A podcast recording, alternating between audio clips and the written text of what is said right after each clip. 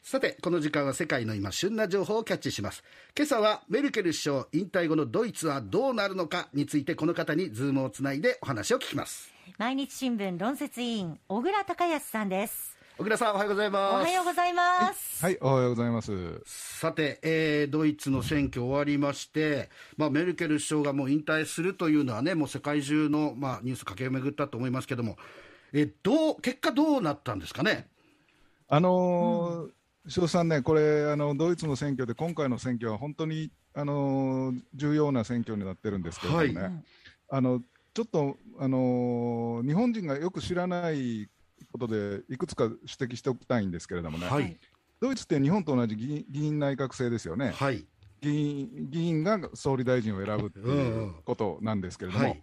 戦後のドイツの総理大臣っていうのは、はい、 8人だけなんですよ。ほうほうほう。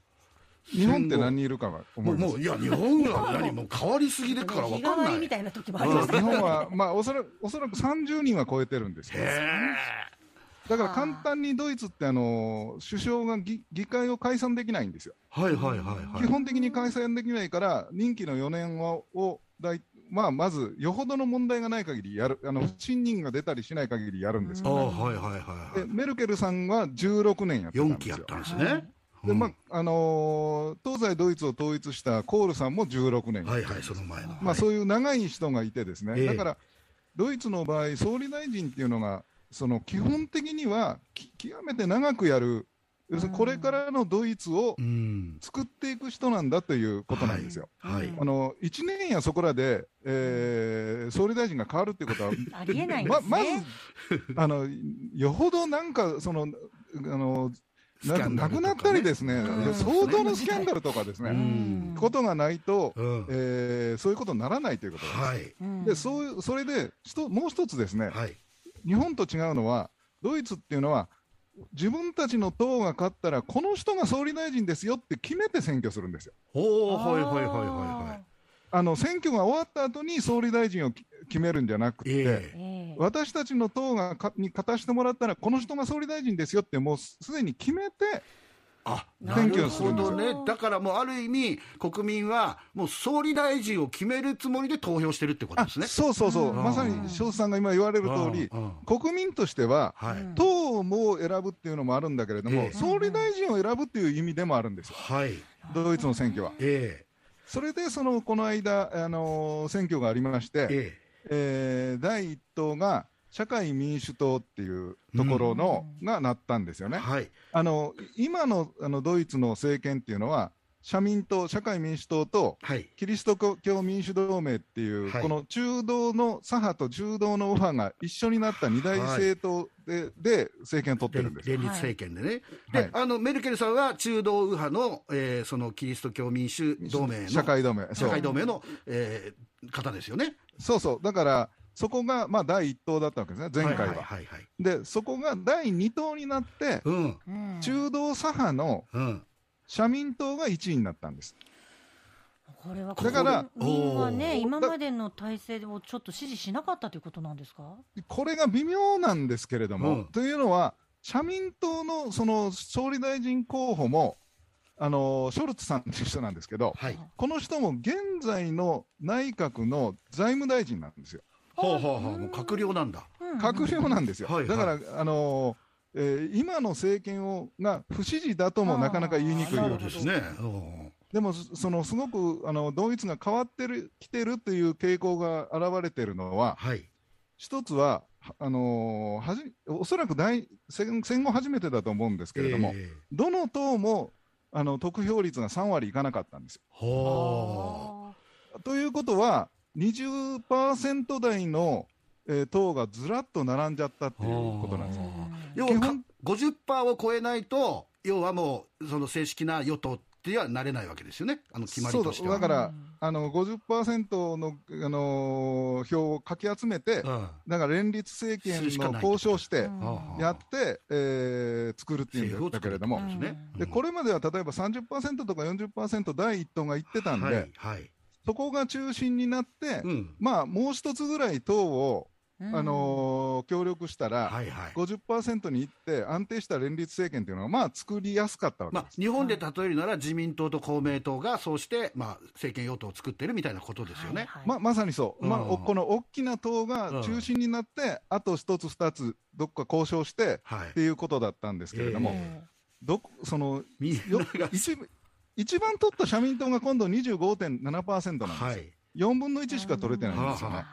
ということは、あと2つ、どっか探してきても、うんなギリギリ50%超えるぐらいなんですよ。うんということは、3党とかにの連立政権となると、うん連立交渉がすごく難しくなってくだるっんでてすそれは、ね。あの主張してることがそれぞれ党で違う違うでししょうからね今回の場合、あれですよね、その緑の党という環境問題に大変にこう力を入れてる緑の党が躍進したんですよね、ドイツは。そうだからおあの大きく言えば、社民党ととか、あとその緑の党ですね、は左派の系統のあの党が強くなって、ええ右派が若干票を減らしたということなんですよ。うんで、これあの、こ国民がですね、え何を一番求めて、うん何を課題に投票したかっていうのが、またドイツらしいんですけれえども、はい庄司さん、何が、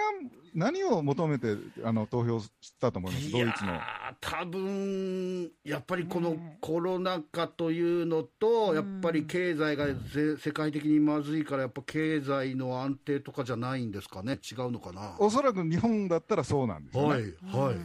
一番の関心事が気候変動なんですよ。緑の党が環一境致する問ぐ題らいですからね。そう、だから40%ぐらいが環境問題に関心があるって言ってるんで、うん一番関心があるすって言ごっいてるんなですよ。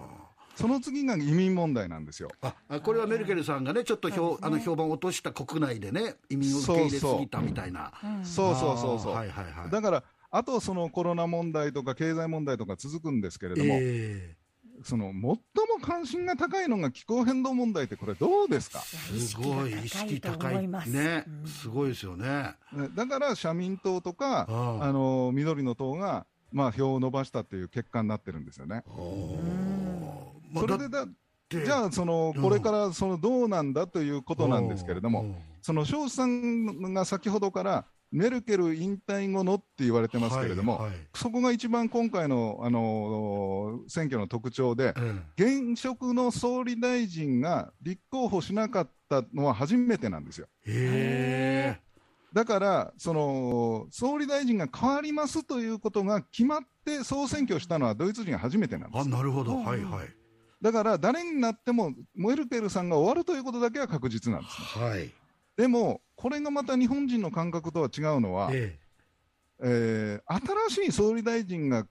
生まれない限り、今の総理大臣が続くんですよ。えおーだから、メルケルさんは議員ではないですよね。もう、ああの、立候補しなかったわはけいですはかいら。ははいい。議員じゃないのに、新しい政権ができるまで、総理大臣を続けるんですよ。はあこれまた面白いそうでしょう。うそんうだから、あの前回の2017年に総選挙があったときに、ああ新しい政権ができるまで半年かかってるんですよ。はいはいでもこの場合は、メルケルさんがそのまま立候補して、メルケルさんかあらーメルケルさんに行ったから、うんまあ、あまり問題はなかったんですけれども、今回は、メルケルさんじゃないことに、次はメルケルさんじゃありませんよっていうのが決まってるのにう、んメルケルさんがひょっとしたら、うん数ヶ月とか半年ぐらい、うん総理大臣を続ける可能性があるんですよ。ああでもあれですよね、ええ国会議員じゃないわけだから要はそのえなんつうの法律作ったりとか、それはできないんじゃないですかいねやいや、それは大丈普通夫なのにやるんですよ。やるのやるんですよ。だ多分だから G20 とかですねお、おそういうものにも、だから新しい政権ができない限り、メルケルさんが出ることになっちゃうんですなんよ。かそんな、そんな G20 とか言ったら、他の首脳から、続けなよって背中叩かれそうですよね。もう、アンジーしかいねえよなんて言われるんじゃないですか。いやみんな、だから実は、うんそのトランプさんみたいな、んあの一国主義とかですね、うんプーチンさんみたいなその強権的な体制がこう世の中に広がっているときに、メルケルさんのように話し合いだとか、はい国際協調だとか、移民はでできるだけ受け入れましょうよとかですね、うんそういう言葉を投げかけてくれる人を、まあ、実は国際社会はすごく求めてんじゃないかなと僕は思うんですだよっ。てトランプ大統領になんかこう、ね、ものを言ってる写真がやっぱりね、後ろで安倍さんがぼーっと立ってる写真が、あの、なんで、よくニュースで見ますけど、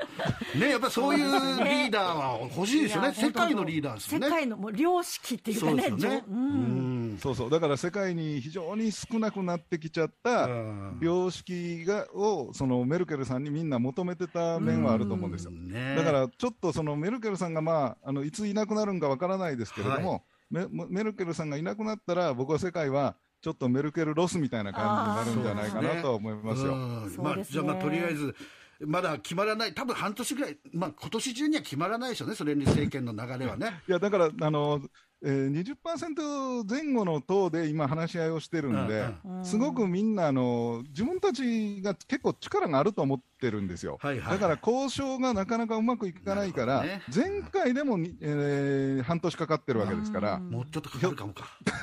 ということは、メルケル時代がもう少しかかる、作る、あの、長引くかもしれないですね。ね、メなルんかケルちさんょっとそれはそれで、日本人の僕からしたらうん、よかったって思いますけど、ね、でもメルケルさん、ゆっくりできませんそうねね。 そうですそうねですねまあはいということでこの後もドイツのね、えーいろいろと政治の方も興味深く見てみたいと思います、えー本日は毎日新聞論説委員の小倉隆康さんでした ありがとうございありがとうございましたました。はい、ありがとうございます。